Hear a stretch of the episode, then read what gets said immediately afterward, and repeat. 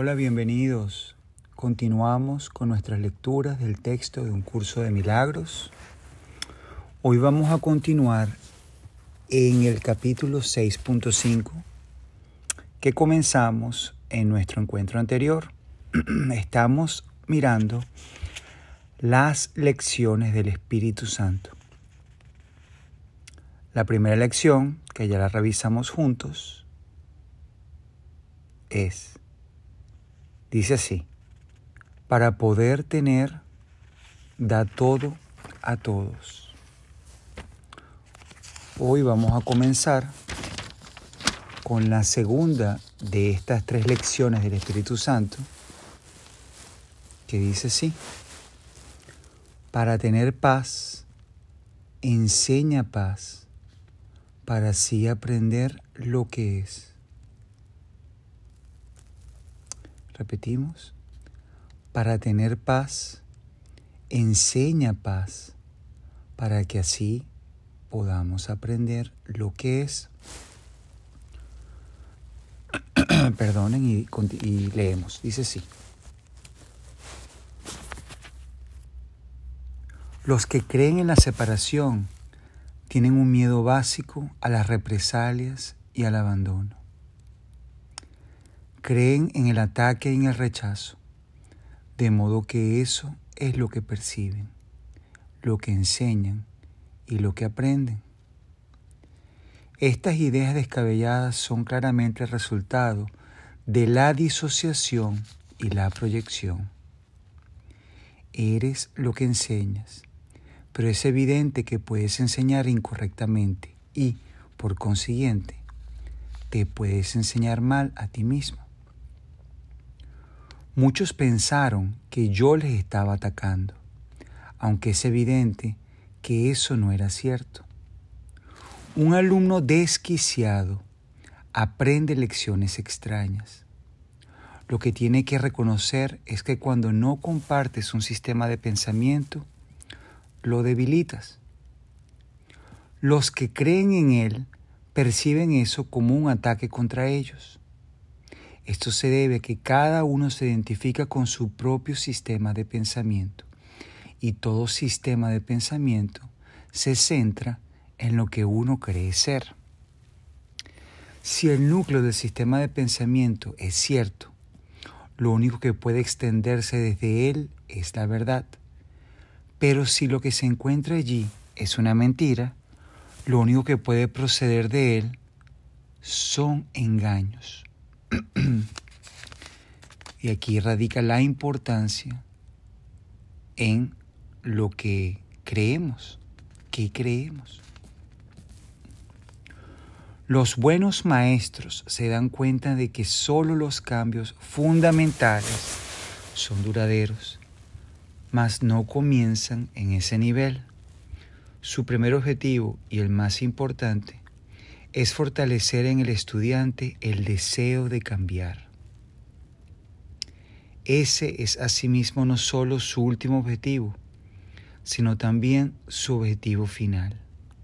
Nuevamente, los buenos maestros fortalecen en el estudiante el deseo a cambiar.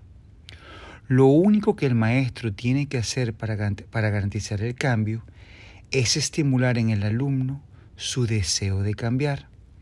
Cambiar de motivación es cambiar de mentalidad y esto inevitablemente produce un cambio fundamental, ya que la mente es fundamental como lo vimos hace unos segundos. Ojo, esto del maestro que, que eh, influye el cambio, sí está bien. Sin embargo, hay momentos en el cual el, alumno no tiene ninguna necesidad de cambiar. De hecho, ya no es alumno porque ya no está interesado en aprender. Y allí el maestro pues, simplemente para, no tiene nada que hacer allí. El primer paso en el proceso de inversión o deshacimiento es el deshacimiento del concepto de obtener. La primera lección del Espíritu Santo es, por consiguiente, para poder tener, da todo a todos. dije que es posible que esto agudice el conflicto temporalmente. Y ahora podemos aclarar este punto aún más. A estas alturas, todavía no percibes la igualdad que existe entre tener y ser. Hasta que no la percibas, tener te parecerá lo opuesto a dar. La primera lección del Espíritu Santo, por consiguiente, parece encerrar una contradicción, ¿sí o no? Puesto que la está aprendiendo una mente que está en conflicto. Entonces, esta idea, la primera que vimos hace unos días, esta lección del Espíritu Santo, que de, para poder tener, da todo a todos, desde el mundo, causa un poco de abrasión quizás, ¿no? Porque esto de dar a otros implica una pérdida. Ahora, desde la mente recta, por eso que es importante en qué es lo que tú creas tú, qué es lo que creas, perdón. Si asociamos el tener con el ser, Ahí el significado de esta lección es completamente diferente. Para recordarles, estamos en la segunda lección del Espíritu Santo, que dice que para tener paz, enseña paz para así aprender lo que es. Estamos, todavía no hemos llegado ahí a grano de eso. Estamos únicamente hablando y también haciendo una relación con la lección anterior, de que para poder tener hay que dar todo a todos.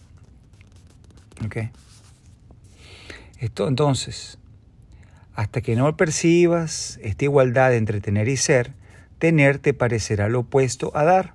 La primera lección, por consiguiente, parece encerrar una contradicción, puesto que la está aprendiendo una mente que está en conflicto. Esto quiere decir que hay deseos conflictivos y así la lección no puede aprenderse de manera consistente todavía. Lo que es más, la mente del alumno proyecta su propio conflicto y por lo tanto no percibe consistencia en las mentes de los demás, lo cual le hace sospechar de la motivación de, la estos. Esa es la verdadera razón de que, desde cualquier punto de vista, la primera lección sea la más difícil de aprender, puesto que aún eres extremadamente consciente del ego en ti mismo y respondes principalmente al ego de los demás se te está enseñando a que reacciones ante ambos como si lo que realmente crees no fuese verdad. El ego, operando a la inversa como de costumbre, percibe la primera lección como algo demente. De hecho, esa es su única alternativa, pues la otra posibilidad que sería mucho menos aceptable para él es obviamente que él es el que es demente, el ego. En esto, como en todo, los juicios del ego están predeterminados por la que él es. El cambio fundamental tendrá lugar cuando el pensamiento cambie de mentalidad. Mientras tanto, la progresiva claridad de la voz del Espíritu Santo hace que sea imposible que el alumno no la oiga. Por algún tiempo, pues, recibirá mensajes conflictivos y aceptará los dos. La manera de escapar del conflicto que surge de dos sistemas de pensamiento que se oponen entre sí consiste claramente en escoger uno y abandonar el otro. Y siempre vamos a llegar a este punto. Hay un momento, un instante en el cual nos toca decidir y debemos decidir. Nos decidimos por la verdad o por la mentira, por el todo o por la nada, por el amor o por la nada. Pero es un momento de tomar una decisión. En tu camino a encontrarte con tu verdadero ser, este camino que estás tomando hoy mediante esta, esta forma de, de un curso de milagros o cualquier otra forma que exista, siempre, en todo momento, va a llegar a un punto, una encrucijada que para avanzar hay que tomar una decisión. Y esto, por favor, que no nos genere temor en este momento, ni nos genere, uy, no, ¿qué es eso? Eso va a llegar naturalmente. Y la respuesta la sabrás tú mismo en ese momento. Así que simplemente es una, no es una advertencia, es, una, es para nuestra información. ¿Ok? Entonces, si te identificas con tu sistema de pensamiento, lo cual es inevitable, aceptas dos sistemas de pensamiento que están en total desacuerdo, es imposible gozar de paz mental. Si enseñas ambos sistemas, ¿qué es lo que probablemente harás mientras los aceptes a los dos? Estarás enseñando conflicto y también aprendiéndolo. Sin embargo, tú deseas la paz, pues de lo contrario, no habrías invocado a la voz de la paz para que te ayudase.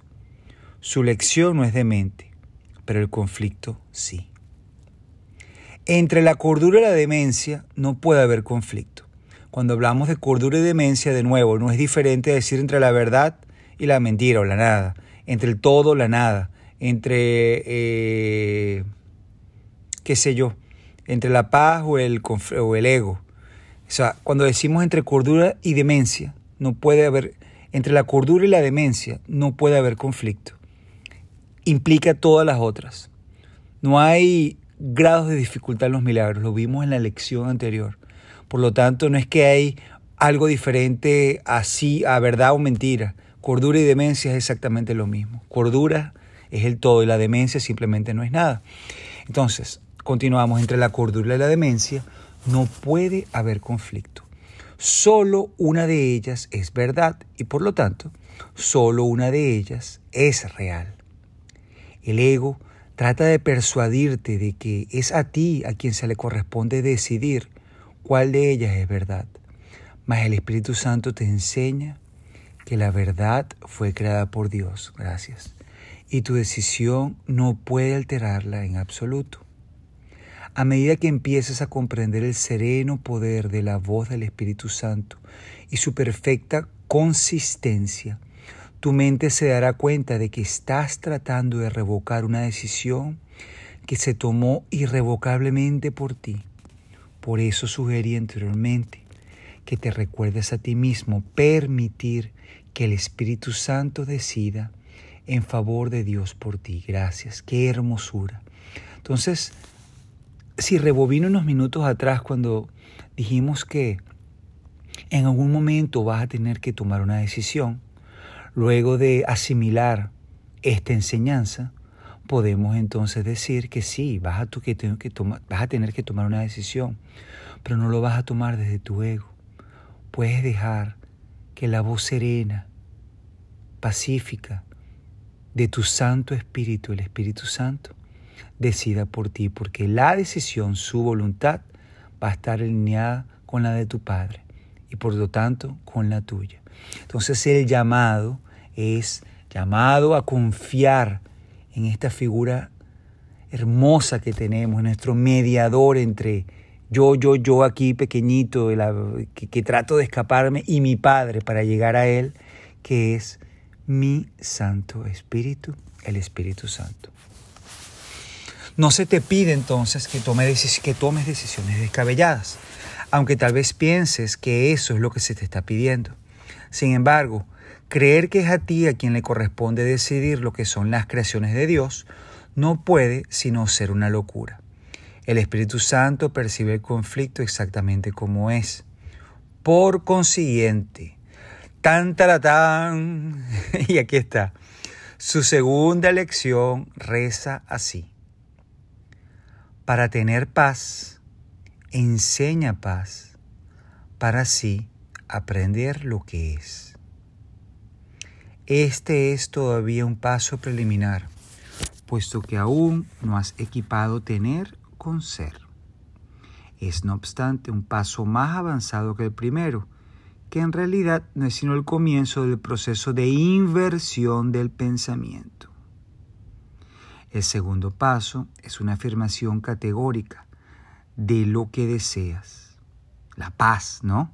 Es pues un paso encaminado a liberarte del conflicto, ya que significa que se han considerado las alternativas y se ha elegido la más deseable. O sea, ya estamos aquí para tener paz, ya sabemos qué es lo que tenemos, lo que queremos, ¿no? Perdón.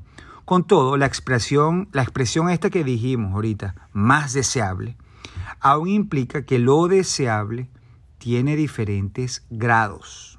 Mm, por lo tanto, aunque este paso es esencial para poder tomar la decisión fundamental, no es obviamente el último.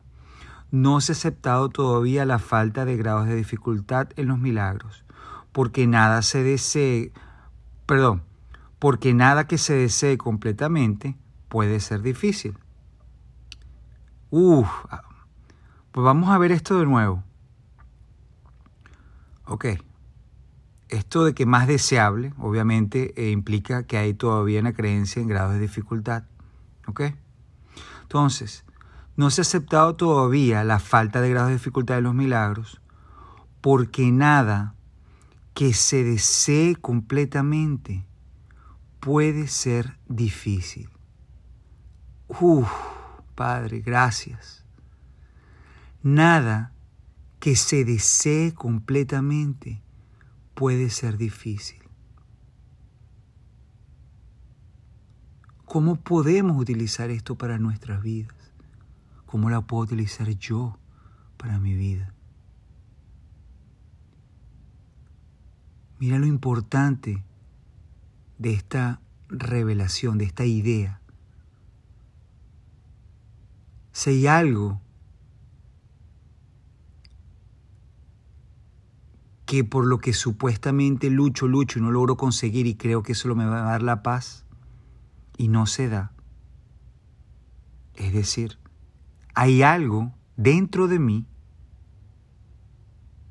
que quiere que no se dé.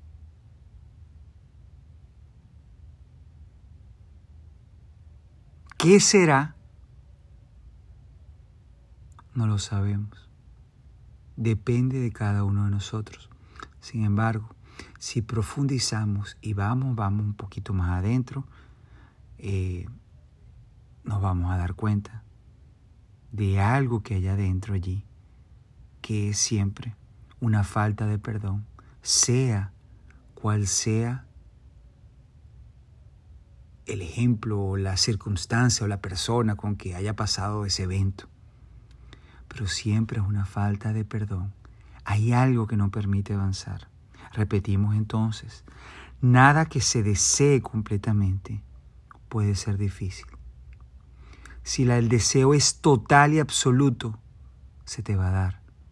Entonces, ¿qué resistencia hay en ti? Y me lo hablo a mí mismo también, ¿qué resistencia hay en mí? Luis Adolfo, para que esto no se me dé como yo quiero? ¿Será que es algo que no he perdonado y por lo tanto lo estoy repitiendo? ¿Será que hay una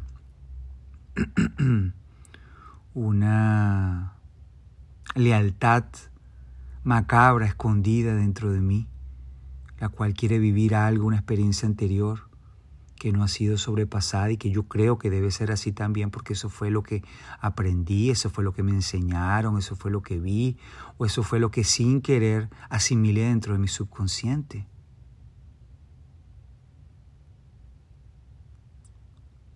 Gracias Padre. Abrimos ese portal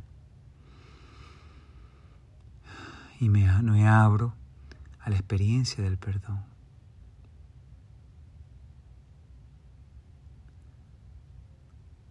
Nada que se desee completamente puede ser difícil. ¡Wow! Me llegó.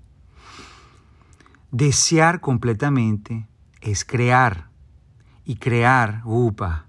Y crear no puede ser difícil si se tiene en cuenta que Dios mismo te creó para que fueses un creador. ¡Ah! cuando deseas completamente, estás en estado creativo. El segundo paso, por lo tanto, es todavía perceptivo, si bien es un paso gigantesco hacia la percepción unificada que refleja el conocimiento de Dios. Al dar este paso y seguir en esta dirección, estarás avanzando hacia el centro de tu sistema de pensamiento, donde tendrá lugar el cambio fundamental. En el segundo paso, el proceso es intermitente, pero el segundo paso es más fácil que el primero porque es el que le sigue. Darse cuenta de que este paso no puede sino seguir al primero es señal de una creciente conciencia de que el Espíritu Santo te guiará a su camino. Entonces, la primera lección del Espíritu Santo fue, es que para poder tener, da todo a todos.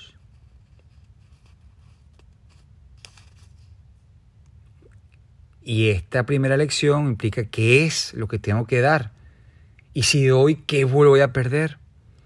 La segunda lección que el Espíritu Santo nos debe enseñar es que para tener paz, ah, ahora sé que quiero tener paz, es un paso más adelante, ¿no? Para tener paz, enseña paz para así aprender lo que es. Y bueno, muchísimas gracias. Vamos a dejarlo hoy hasta aquí. Y en nuestra próxima reunión vamos a mirar la última lección que el Espíritu Santo quiere que aprendamos. ¿Ok? Muchísimas gracias. Los amo. Nos seguimos viendo por este mismo canal. Hasta luego.